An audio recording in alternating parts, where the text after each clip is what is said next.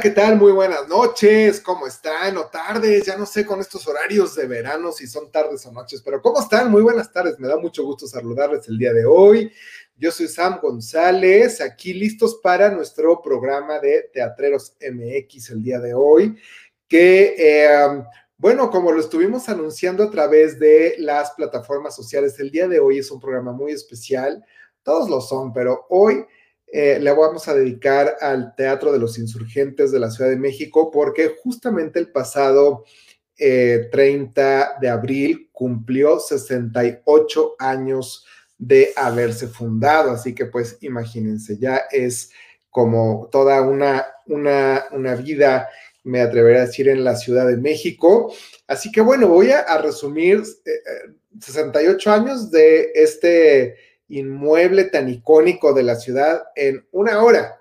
Ese es mi reto el día de hoy. Espero que disfruten muchísimo eh, de este programa, tanto como yo he disfrutado de prepararlo, porque creo que hay unos datos y unos puntos curiosos muy interesantes para conocer.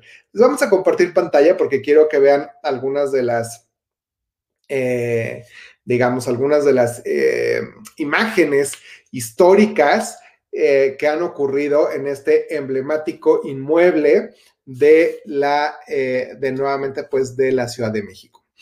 Bueno, pues como les comenté, el Teatro de los Insurgentes se inaugura el 30 de abril eh, de 1953 por don Chema de Dávila.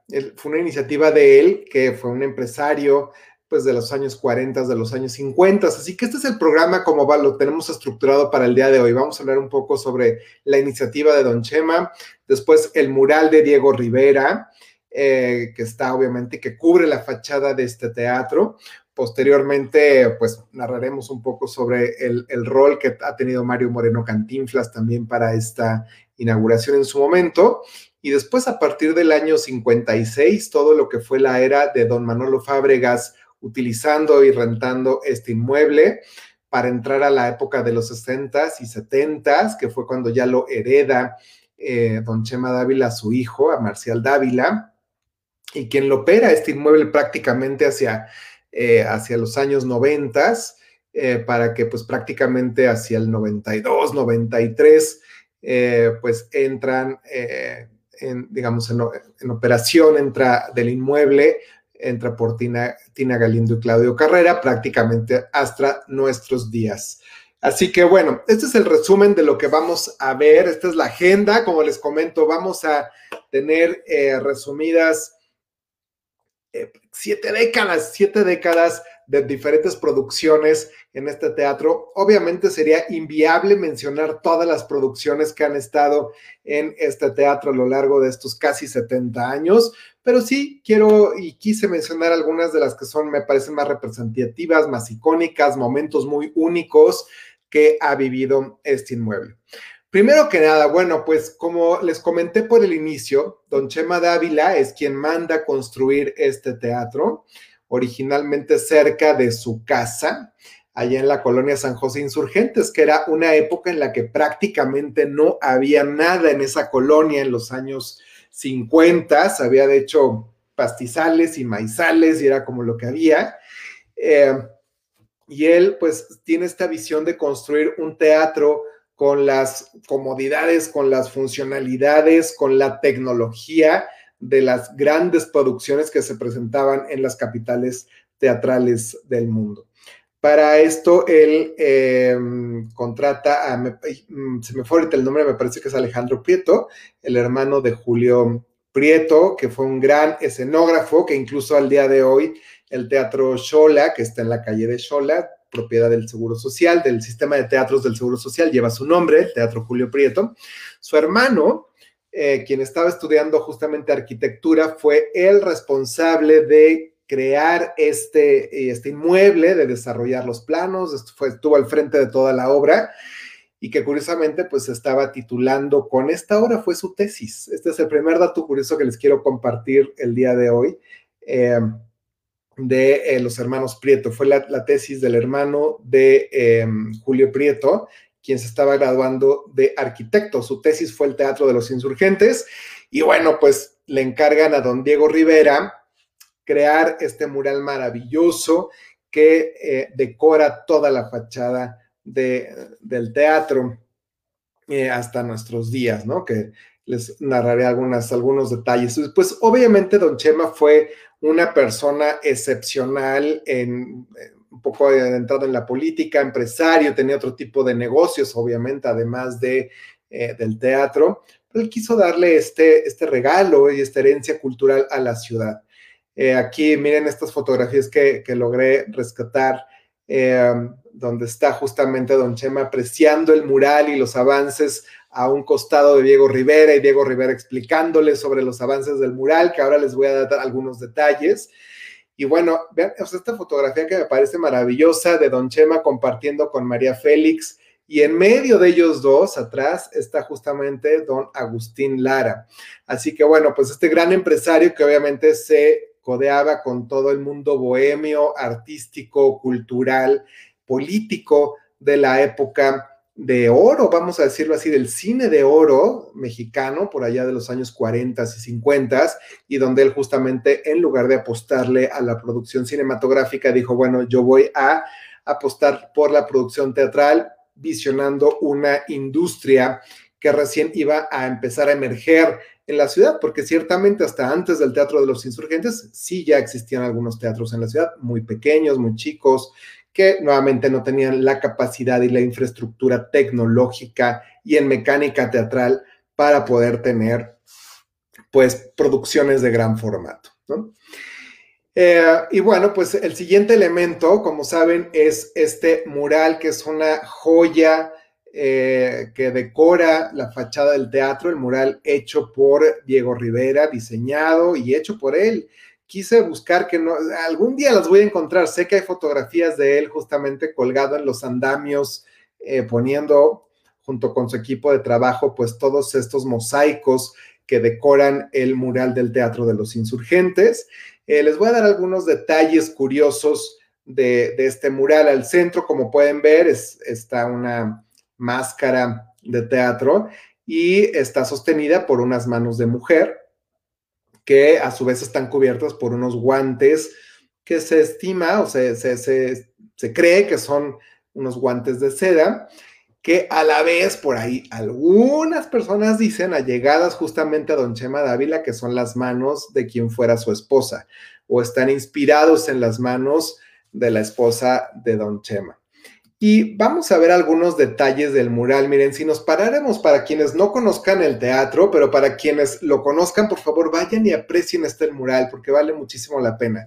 De entrada, si lo observamos, por ejemplo, el mural de frente, eh, el lado, digamos, derecho, representa eh, tiene escenas de la Revolución Mexicana, encabezadas, pues, en este caso por Emiliano Zapata, quien primordialmente está eh, representado y los campos de maíz que nuevamente estaban alrededor del teatro en esa época. Y este es un dato curioso por algo que también les voy a comentar. Y vemos por ahí también a un Hernán Cortés satirizado, llevado como con estas máscaras de, payaso, donde a su vez está eh, pues acuchillando las serpientes que se presume pudiera ser Quetzalcoatl, que tenían ahí pues nuestros ancestros eh, mexicas y aztecas eh, en otro momento de la historia, ¿no? Ay, fíjense que no se sabe si el, no se sabe ciencia cierta si tiene un nombre el mural, hay quien plantea que el, nombre del mural es la historia del teatro en México, pero hay quien plantea el caso contrario, que creo que eh, don Diego quizás lo interpretaría mejor, eh, o creo, ¿no? Es, esta es hipótesis, en lugar de ser la historia del teatro, él dice que es el teatro de la historia, ¿no? Entonces, bueno, son las dos hipótesis de nombres que tiene el mural. Del lado izquierdo del mural está representada la independencia de México, donde evidentemente vemos a em, don Miguel Hidalgo, a, bueno, obviamente el cura de algo, a José María Morelos y Pavón, a Benito Juárez, encabezando todo este movimiento de independencia, donde vemos a, al grupo de, un grupo de españoles que también están encabezados por Maximiliano y Carlota. eh, y, la caída que ellos tuvieron evidentemente como resultado de este movimiento de independencia.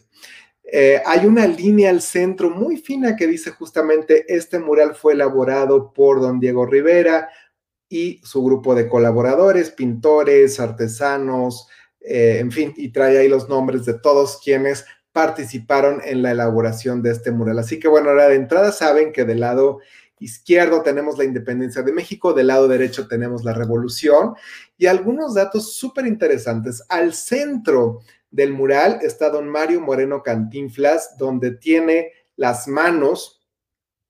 Eh, se, presume que lo que está interpretando, lo que interpretó aquí Diego Rivera, que sobre todo pues sabemos que tenía unas visiones muy eh, socialistas, pues está pasando el dinero de las clases acomodadas a aquellas clases que más lo requieren, usando la cultura como medio de intercambio. Así que esto es lo que principalmente puso aquí Diego Rivera y algunos detalles que vale la pena que lo observen. Él pone a manera de protesta estos lingotes de oro sobre los cuales están posadas las clases altas de la época. Estamos hablando nuevamente de principios de los años 50, donde él dice, pues básicamente hay, eh, eh, son eh, mil, diez, mil, ¿no? Más o menos que la coma está mal colocada, pero están ahí los números muy interesantes donde dice hay por cada diez mil pobres hay nueve mil ricos y entonces hace esta alusión al final del día que las clases ricas son muchísimas eh, perdón, 10 eh, mil por 9 mil versus 20 millones de pobres, que está muy abajo, que por eso los pobres tienen el 20 millones abajo. Alude a los lingotes de oro, a las clases acomodadas, que son muy, eh, muy pocas, versus las clases que requieren apoyo. Y que evidentemente, pues eso, proporcionalmente, si bien hemos crecido en población, no somos esos 20 millones de hace 70 años, pero pues obviamente siempre sigue siendo este fenómeno donde la brecha en distribución de la riqueza sigue siendo enorme y está plasmada aquí al centro de este mural, que además al fondo se aprecia muy discretamente la Basílica de Guadalupe. Don Diego eh, quería poner a la Virgen de Guadalupe, pero don Chema no se lo autorizó, así que eh, solamente puso a manera muy discreta la Basílica al fondo detrás de don Mario Moreno Cantinflas, quien está nuevamente pues al centro de este escenario. Eh, de este mural, perdón. Y es así como el 30 de abril del 1953, pues precisamente se inaugura el teatro con la obra Yo Colón, estelarizada por Mario Moreno Cantinflas. Una obra, una pieza eh, que muy en el estilo de don Mario Moreno, muy del estilo de Carpa, muy de crítica y sátira política, de sátira a las clases sociales, de sátira incluso a los medios, eh, y es como, eh, como se inaugura, es una primer comedia musical en este, en este recinto tan histórico que tenemos. Aquí les comparto algunas imágenes que logramos rescatar de diferentes medios y libros para poderlas compartir con ustedes el día de hoy en esta mm, obra de teatro que nuevamente en esa época, pues todos sabemos que Cantinflas inició su, su trayectoria en las carpas y que después fue que dio el brinco al cine y eso fue lo que lo llevó a la figura nacional que es al día de hoy. Eh, sin embargo, él retoma mucho de sus días en las carpas y ya de su personaje de Cantinflas para esta versión de esta obra que se llama Yo Colón, que precisamente habla y satiriza el proceso del descubrimiento de América. Que otro dato curioso es que, como les comento al principio, en esta época, el, alrededor del teatro estaba pues lleno de pastizales y lleno de maizales. Entonces había un momento en las escenas en las que las por las puertas, un día asómense atrás del teatro, tiene las puertas por donde se mete y se saca la escenografía, se abrían estas puertas y se permitía, se, se veía, digamos, los campos de maíz hacia el fondo y este paisaje al aire libre era parte de la escenografía que el público podía apreciar durante el proceso de la obra. Cuando se inaugura, don Mario Moreno se aventó un comentario donde dijo, bueno, pues este es el teatro más cercano que tenemos al centro de Cuernavaca, ¿no? Porque estaba lejísimos de la Ciudad de México y efectivamente muy cerca de Cuernavaca, eh, por lo que, fíjense, en esa época se colocó un autobús que hacía que, muy específico para el Teatro de los Insurgentes que viajaba de la Alameda Central al teatro llevando al público y de regreso porque no había transportación pública para llegar a este teatro. Y bueno, con, este, con, esta publicidad, ¿no? Muy humorística, muy típica de Cantinflas, ¿no? Donde dice, y luego dicen que no son tristes las despedidas, pero no le hace, venga a llorar por solo 10 pesos, luneta numerada. Y era los anuncios de venta del boletaje de Yo Colón, esta obra que inaugura en 1953 el Teatro de los Insurgentes.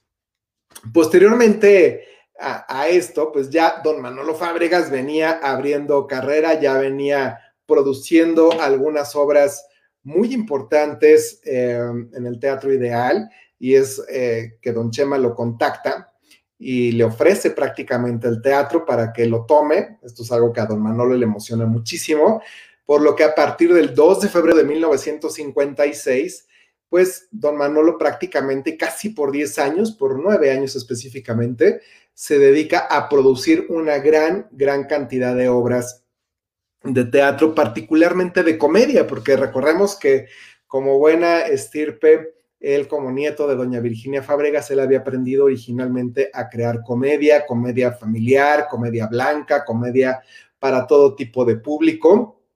Y empieza aquí justamente con su primer obra titulada Testigo de Cargo, ahí en el Teatro de los Insurgentes, eh, compartiendo créditos con don Andrés Soler, con Teresa Rivas, con Carlos Ancira. Entonces, eh, y empiezan, bueno, una serie de obras, eran temporadas que duraban literalmente semanas. Eh, hay, hay, un libro que, bueno, ahorita les voy a compartir, que se llama Manolo Fábregas, un hombre de teatro, donde doña Fela justamente narra que eran, duraban tan poco las temporadas que eh, casi cuando se estrenaba una obra, de inmediato se empezaba a ensayar la que seguía porque sabían que iba a durar dos semanas, tres semanas, cuatro semanas en cartelera y tenían que continuar casi de inmediato con la siguiente puesta en escena.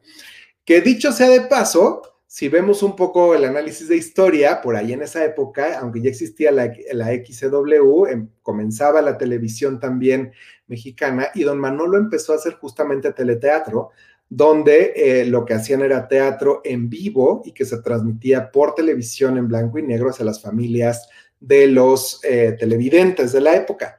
Para los que no sepan, esas son las me atrevería a decir bisabuelitas o abuelitas de las telenovelas o de las series, solo que eran realmente obras de teatro que se transmitían en vivo, hechas para televisión, todas creación en su momento de este formato de don Manolo Fábregas, ¿no? Así que bueno, pues imagínense, y ahí en esa época, pues también empieza a surgir la figura de doña Silvia Pinal, que la verdad, yo ahora que estuve documentando este programa, quiero decirles que yo creo que este teatro, yo le voy a decir que es un teatro, eh, además de icónico, es un, es un teatro de generaciones que me atrevería a decir que son en realidad eh, legados familiares muy interesantes de, saber y conocer, ¿no? Porque piense, doña Silvia Pinal, que empieza a estelarizar estas obras por allá de los años 50 y que todavía la vimos de velar placas hace dos, tres años y estar todavía en, el mismo Teatro Insurgentes en cartelera hace 10. Así que la verdad, imagínense, ella se aventó ahí más de 40, 50 años en diferentes temporadas, además de que obviamente ella ha circulado por todos los teatros de la ciudad, más los suyos propios. Pero eh, bueno, pues ahí don Manolo es quien le da realmente las primeras oportunidades de trabajar en teatro, en este caso con la obra Divorciémonos, en, esa época. Y otras de las obras y descubrimientos de don Manolo Fábregas de esa época, imagínense Luz de Gas con eh, don Ignacio López Tarso, toda una leyenda viva al día de hoy del cine, de la televisión, del teatro, pues evidentemente por ahí inició su carrera con don eh, Manolo Fábregas. Pero aquí, además, bueno, ahorita para compartirles un, dato curioso, miren, este es el libro que les comparto. Y la verdad es que estas fotos sí se las quise compartir porque, miren, tengo, yo tengo el gusto de tener este libro. Estuve en la presentación que hizo don Manolo y Fela Fábregas en 1990, hace 31 años, eh, de este libro y don Manolo me dedicó justamente su libro y ahí pude estar. Ahí les comparto esta imagen también. Esta es histórica mía. Ahí estoy con Manolo Fábregas, con Silvia Pinal y Miguel Sabido en el, en el 91. Este es un, un dato. Ahora, fíjense otro dato curiosísimo del año 1960. Esta no fue producción de Manolo Fábregas, fueron, fue aquí empieza otra dinastía. Ahora les voy a decir, esta, es la, para mí es el teatro de las dinastías también, porque empieza con los Fábregas, obviamente con la familia Dávila, pero también la familia de Llano.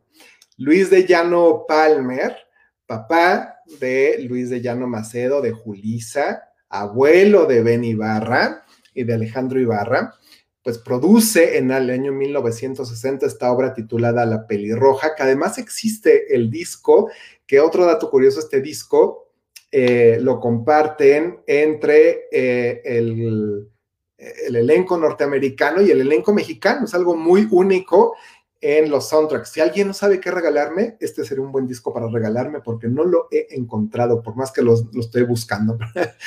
Y fíjense, dato curiosísimo de esta producción de 1960, estelarizan esta obra Armando Calvo, Vilma González, Alejandro Changuerotti, Manuel El Loco Valdés, una muy joven Jacqueline Andere, y adivinen quién estaba casi debutando, Plácido Domingo, que venía ya de haberse presentado en su debut en 1959 en Mi Bella Dama en el Palacio de Bellas Artes, también con Don Manolo Fábregas, pero después de ahí se pasó esta temporada a la obra La Pelirroja, eh, en el Teatro de los Insurgentes. Así que imagínense el, legado que tiene este teatro. Ahí les comparto otras imágenes de, eh, esta obra, La Pelirroja de 1960.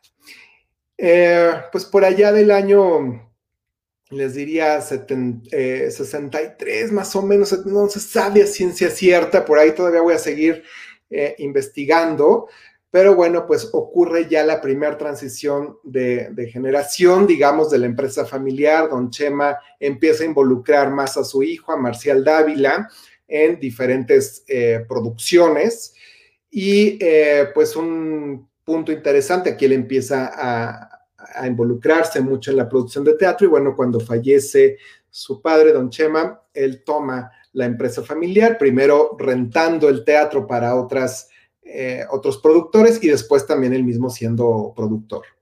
Y bueno, muy de la mano para los que saben con eh, don Ramiro Jiménez, el Pollo Jiménez, que bueno, fue una, de, una vida entera dedicada a la administración de este, de inmueble, a quien también tuve el gusto de conocer en vida y quien en su momento fue un gran mentor, debo decir, al, buen Pollo Jiménez, que además tiene también su teatro, Ramiro Jiménez, aunque él ya trascendió también, pero tiene su teatro allá en, en Coyoacán.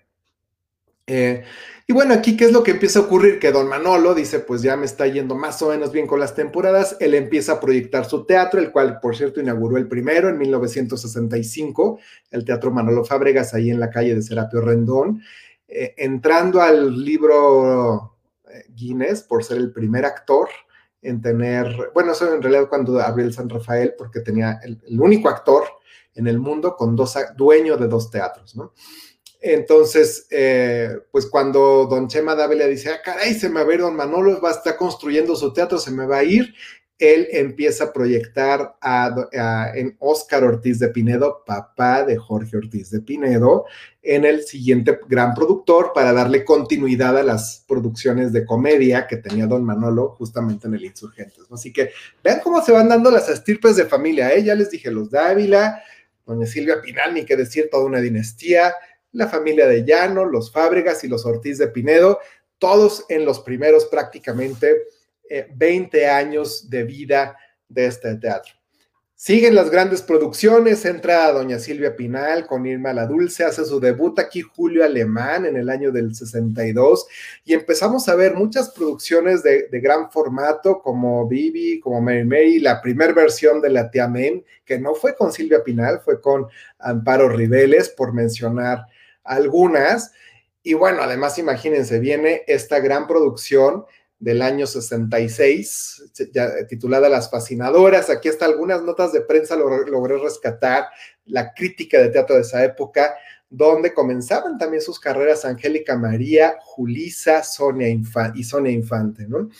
Em, aquí ya estamos hablando de una Julisa que debuta aquí como actriz, evidentemente con las producciones de su papá, de Luis de Llano Macedo, y donde pues muchos sabemos que Julisa después se volvió también productora, no solamente actriz productora, y que evidentemente, para los que no sepan, también le produjo a Benny y Alejandro Ibarra, que ahora les voy a comentar ahí eh, el dato. Por eso les digo que este es un teatro de dinastías, y así es como van avanzando las producciones durante estos años. Y un dato curioso, otro dato curioso, en el año 68, cuando tuvimos en la Ciudad de México los Juegos Olímpicos eh, del 68, todos los, eh, los, torneos de las Olimpiadas de levantamiento de pesas se llevaron a cabo en el Teatro de los Insurgentes como parte de los recintos sede de los Juegos Olímpicos de México de 1968 con esta gran escultura de levantamiento de pesas que se tenía eh, fuera del teatro entrando la década de los setentas, pues viene esta obra que se llamó Sigue tu onda, que esta sí la quise mencionar porque más allá de que la estelarizó Raimundo Capetillo, otra dinastía de toda la familia Capetillo, eh, el productor trajo a Priscila López, que aquí en México muy pocas, muy pocas personas saben quién es Priscila López. Em, bueno, me atrevo a decir que hasta en Estados Unidos, pero en el mundo del teatro norteamericano es es una actriz que aún está viva, muy icónica porque fue quien eh, generó el personaje de Diana Morales en A Chorus Line, esta latina eh, que caracterizó este gran, gran personaje eh, de esta obra y que, bueno, unos años más tarde estuviese en México interpretado por Simon Brook, pero es, se habla mucho de cuando los actores mexicanos logran estar en Nueva York, que por cierto, don Manolo Fábregas fue el primero en estelarizar una obra en Broadway con El Rey y yo. Ese es dato curioso también. Eh, pero poco se habla cuando vienen los, los actores, las primeras figuras del teatro de Broadway a México, y este es el caso de Priscila López, que en 1970 estuvo en el Teatro de los Insurgentes al lado de Raimundo Capetillo con Sigue tu Onda. Entrando la siguiente década, la década de los 70, comienza con esta obra las Leandras que hiciese famosa después doña Irene Ori y Carlos Monten, pero la primera versión, mira nada más que joya, la estelarizaron Raquel Olmedo y Paco Malgesto, entrando justamente el año 71. Y ya avanzados hacia los años 70, también entraron los hermanos Zavala con esta obra titulada Contigo, Pan y Cebolla. Y ni qué decir, pues que ahí empiezan toda la serie de producciones y reposiciones de doña Silvia Pinal, que empieza a, desarrollarse como productora. Ahí todavía no, ahí estaba todavía este productor norteamericano, Robert W. Lerner, que también fue muy eh, socio de, don Manolo Fábregas para muchas producciones, eh, con la tía Main. La primera versión estuvo justamente en, el, en 1973 en el Teatro de los Insurgentes. Para quienes hayan visto otros programas, saben, ya mencioné esta obra, después la tuvimos en el año 85 en los Telmex, en lo, bueno, en, los, en lo que eran los teatros Telmex, hoy nada más se le dice Centro Cultural, que fue cuando se cayeron esos teatros y después reinaugura su teatro, en, eh, bueno, lo manda el Manolo Fábregas justamente en el 86 y en el 89 con el que inaugura su, nuevo teatro y una reposición que, que, estuvo su, bueno, primero Itati Cantoral y hace como 6, 7 años y después su nieta Stephanie Salas también, con esta obra que, pues no,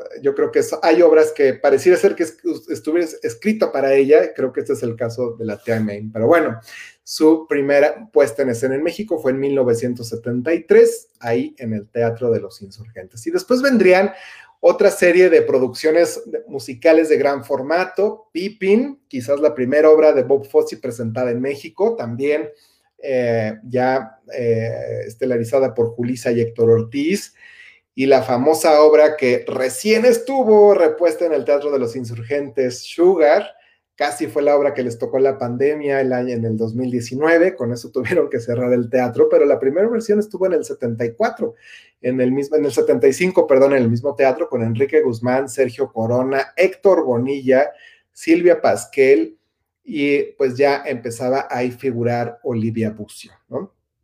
que bueno, aquí cabría mencionar que don Marcial de Ávila tuvo una primera esposa, se casó, tuvo dos hijos, posteriormente se separa, conoce a Olivia Bucio, se casa con ella y prácticamente los dos pues eh, estuvieron al frente del teatro en toda esta época, por eso yo la llamo la era de Marcial eh, Dávila. Vendrían otras producciones en estos años, como El Fantasma de la Ópera, no la versión musical que conocemos, otra versión hecha por don Raúl Astor, pero aquí lo interesante es que le estelarizan Julia Alemán y Lucía Méndez. E igualmente en el 78 esta obra titulada Hola Charlie con Mauricio Garcés y Claudia Islas, Amparito Rosamena, que también se la pasó creo que más de 40 años en diferentes producciones en este, en este teatro, eh, que lo vimos una gran cantidad de veces. Y siguiendo con las dinastías, miren nada más esta joya de cartelera. Inicia la década de los ochentas con El Hombre de la Mancha, esta obra que vimos también con Benny Ibarra en el 2017, hace cuatro años, que ahora César la ha estado transmitiendo mucho por streaming, pero en realidad esta mm, puesta en escena, que no fue la primera, esta, esta versión de 1980, porque hubo la primera, la de Don Manolo Fábregas, en su teatro con Claudio Brook, pero aquí con Enrique Álvarez Félix, hijo justamente de la doña, eh, estuvo en El Hombre de la Mancha en 1980 aquí en el Teatro de los Insurgentes. Y continúa fuertemente ya adentrándonos a los 80 en, este, en esta mancuerna de eh, Marcial Dávila con Olivia Bucio. Así que bueno, pues viene Peter Pan, Aquí ya les voy a compartir todavía más de viva voz porque aquí ya me empezó a ver todas, todo este tipo de producciones.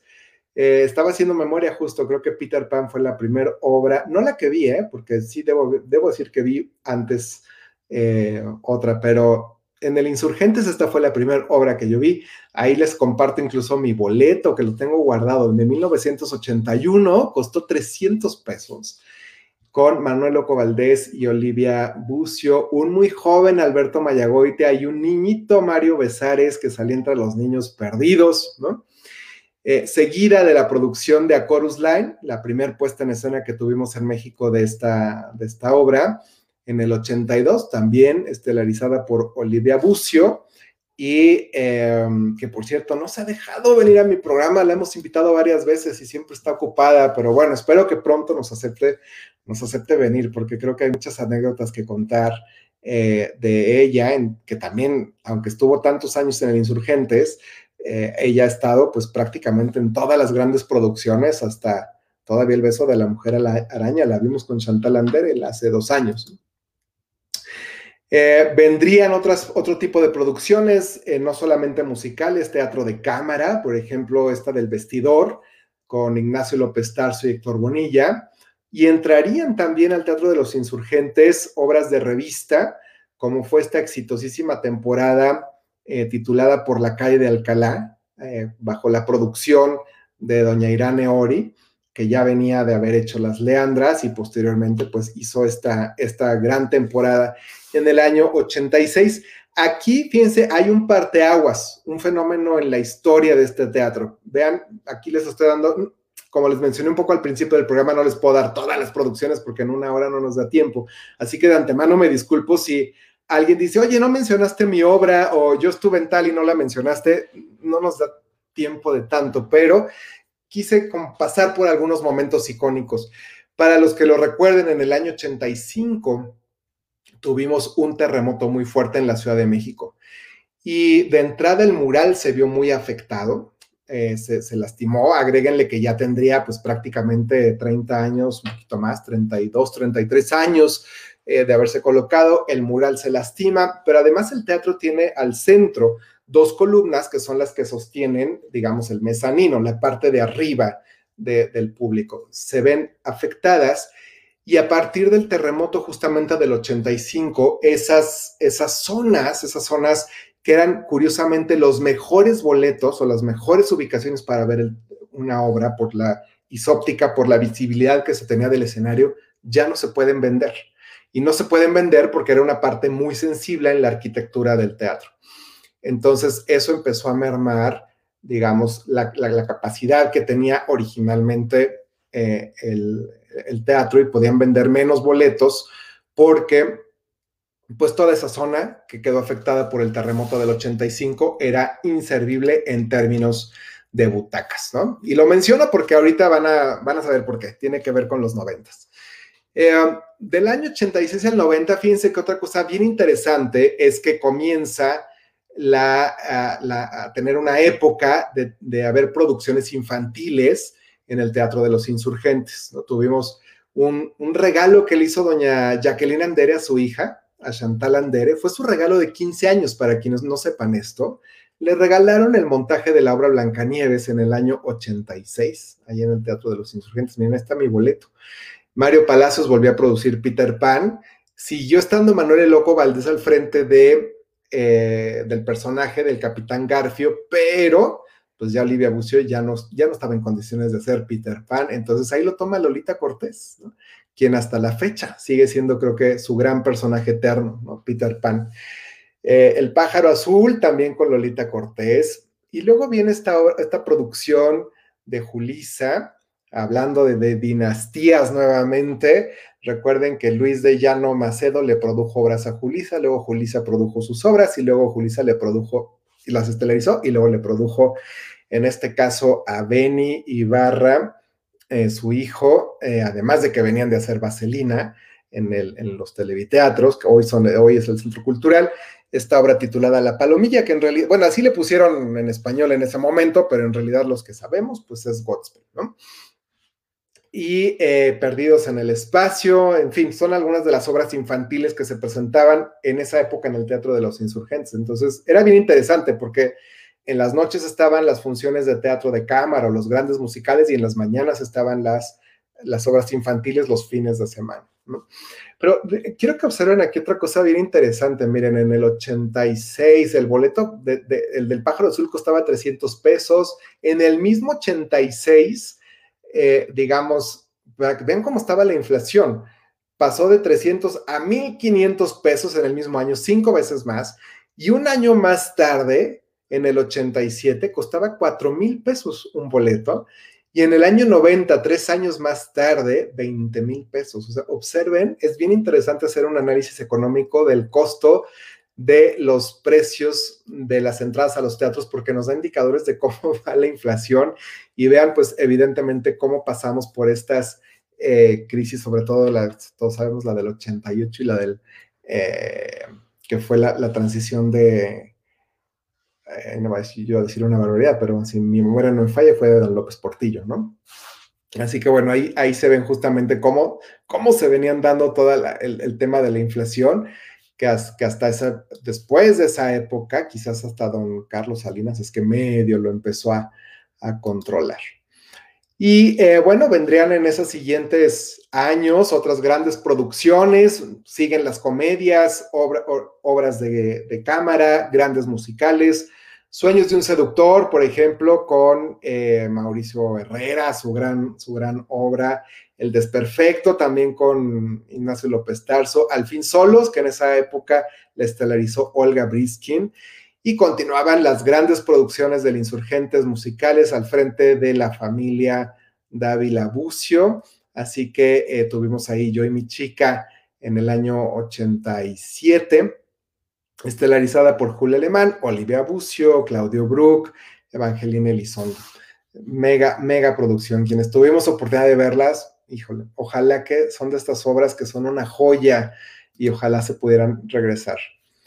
Em, y creo que una de las obras maestras que cerró la década fue Calle 42 en el Teatro de los Insurgentes. Vean ahí ya nada más. Ya los boletos ya costaban 35 mil pesos, casi, casi al doble ¿no? de lo que costaban antes de que entraran los nuevos pesos que, incorporó eh, don Carlos Salinas en su, durante la época, en su, en su periodo. ¿no?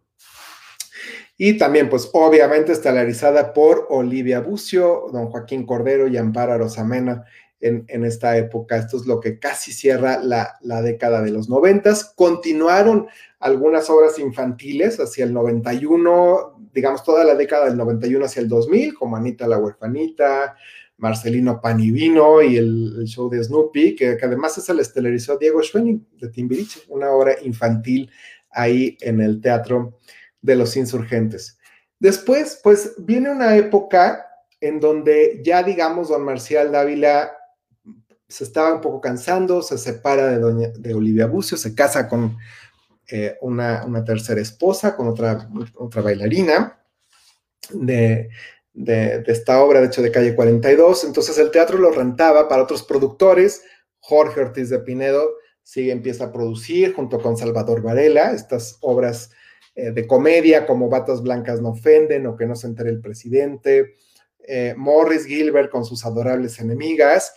Y la última producción de Marcial Dávila prácticamente fue El Dedo del Señor, que estelarizara en ese momento Víctor Trujillo, el mismísimo Broso, estuvo en una comedia musical en el Teatro de los Insurgentes en ese año y además fue la última obra que produjo Marcial Dávila en este teatro antes de venderlo. Lo vende eh, por varias razones. Uno ya, ya estaba un poco cansado quizás de las, de las producciones, eh, pero además el teatro ya no le era tan negocio. El, eh, como les comenté, había butacas que no se podían vender porque el, teatro estaba muy lastimado, el mural estaba también afectado. y curiosamente, fíjense que el, mural es propiedad de la nación, así que no se puede vender. Casi tuvo que venderlo como un terreno. Eh, lo compra un grupo, un grupo inmobiliario que se llama, me parece, Grupo Unión, que son quienes lo remodelan eh, por dentro y construyen lo que hoy conocemos a un costado, que es la, torre mural. Antes era el estacionamiento eh, del teatro. No había nada, era como un terreno baldío, pero ellos remodelan el teatro, se lo rentan a Televisa, quien prácticamente lo opera hasta el día de hoy y justamente pues estuvo estos dos años cerrados, como del 93 hacia el 95, mientras se remodela. Y eh, pues ahí lo toma Tina Galindo y Claudio Carrera, lo empiezan a tomar. Primero también arrendarlo a otros productores, a, las mismas producciones de Televisa. Reinaugura el nuevo Teatro de los Insurgentes, como lo conocemos hoy día, Verónica Castro en esta gran producción titulada La Mujer del Año. Eh, y a partir de ahí, pues creo que vino una década de, de, mucho auge de, de, resurgimiento del teatro. Entraría más adelante Christian Bach y Humberto Zurita con El beso de la mujer araña, eh, junto con Maribán Martínez justamente. Fama, este otro gran musical que además se caracterizó por tener un primer elenco internacional y una gira por Centro y Sudamérica, una misma compañía, cosa que en esa época todavía no se, no se estilaban tanto. Don Manolo venía de hacer muchas giras por Centro y Sudamérica, pero digamos no de gran formato. Así que este fue algunas de las grandes producciones que se tuvieron en esa, en esa época. Y como les comento nuevamente, pues en este teatro de dinastías, pues volvimos a tener a la familia de Llano, a Julisa produciendo y estelarizando Hermanos de Sangre, donde ya pues prácticamente papá, hijos, abuelos, todos involucrados en estas producciones no, que Luis de Llano estuviera siempre, Macedo estuviera siempre, eh, él no estuvo, obviamente ya no vivían para esta época, pero a lo que me refiero es que ya el teatro, tres generaciones habían eh, producido y estelarizado obras a lo largo de, estos ya, eh, pues aquí para el 1998 ya estamos hablando de 40 años, 40 y tantos años de vida de este teatro, ¿no? Y una obra de cámara sensacional, que ojalá algún día regresara esta obra, eh, Los árboles mueren de pie, eh, estelarizada por Ofelia Guilmén, Leticia Calderón y Juan Ferrara en el año 2000 justamente. Vendría una década de grandes producciones musicales y eh, evidentemente de, les diría, de, también de teatro de cámara. Eh, mi bella dama, Olivia Bucio, regresa al Teatro de los Insurgentes estelarizando esta obra y propiamente Tina Galindo comienza a producir, ya no nada más a, digamos, a administrar el teatro, también a producir sus propias obras con cabaret, exitosísima, con Itati Cantoral y que además pues tuvo varias actrices al frente, como la misma Chantal Andere, que regresaría a, esta obra, Kika Edgar, eh, y que duró, bueno, creo que más de dos años, dos años y medio. Eh, Daniela Romo con Víctor Victoria, Eugenio Derbez, a quien habíamos visto, para los que no sepan, Eugenio Derbez debutó en teatro justamente en el 86, en el 87 en Yo y mi chica. Era alguien que salía en el coro, ahí en la bola, atrás, ¿no? Eh, y después, miren, en unos años más tarde, al frente de esta obra titulada Una Eva y dos patanes, La novicia rebelde, con eh, Bianca Marroquín y entrarían en una serie de obras de, cámara, como esta adaptación de Pedro Almodóvar, eh, de la película titulada Todo sobre mi madre, estelarizada por Margarita Gralea y Ana Claudia Talancón. más grandes producciones que vendrían eh, a lo largo de la siguiente década, esta última década, por así decirlo, donde además a nivel de producción, que eso nos trae incluso al día de hoy, eh, producciones donde ya no nada más Tina Galindo y Claudio Carrera están produciendo, se han sumado Diego Luna, se ha sumado ay, se me fuera su nombre, pero ahorita me acuerdo. pero el actor que estelariza el curioso incidente del perro a medianoche o nadando con tiburones, eh, se ha sumado César Teatro a producir junto con ellos, se ha sumado Alejandro Gou. Entonces, esto ha permitido que eh, veamos también grandes, grandes producciones eh, en, este, en este teatro. teatro de cámara, como este que vimos de Amor, Dolor y lo que traía puesto, espectacular. Fíjense, Estamos hablando ahí del 2012, me parece, 2013, y ahí sigue doña Silvia Pinal estelarizando obras en el Teatro de los Insurgentes, que por cierto también en algunas producciones estuvo en Sugar, estuvo justo su hija Silvia Pasquel, al lado de Enrique Guzmán. Entonces, para que vean nuevamente, yo este ya lo voy a bautizar como el Teatro de las Dinastías, porque en serio que son familias enteras las que han estado participando a lo largo de varias generaciones en, este, en este teatro. Hecho en México, que venía de una larga temporada eh, de haber estado en el, um, en el teatro. Em, ay, se me fue el nombre. Ahorita no les digo, ya la memoria me está fallando por los tiempos, pero bueno, de haber en el Jorge Negrete, en el Jorge Negrete. Y eh, Los Locos Adams con Jesús Ochoa y Susana Zabaleta, Annie, también ahí donde ya vimos el debut de la hija de Eric Rubin y de Andrea Legarreta, y comienza nuevamente esta, esta era de grandes, grandes producciones que vimos en el Teatro de los Insurgentes. Llegando todavía, fíjense, llegamos al Hombre de la Mancha, con quien nuevamente, con nuestro muy estimado Benny Ibarra, que por tercera temporada entra un musical de gran formato este teatro. Privacidad también con, con Diego Luna, eh, vimos Hello Dolly con Daniela Romo, Jesús Ochoa, Mauricio Salas, Jesús Zavala y esta nueva generación de grandes, grandes actores.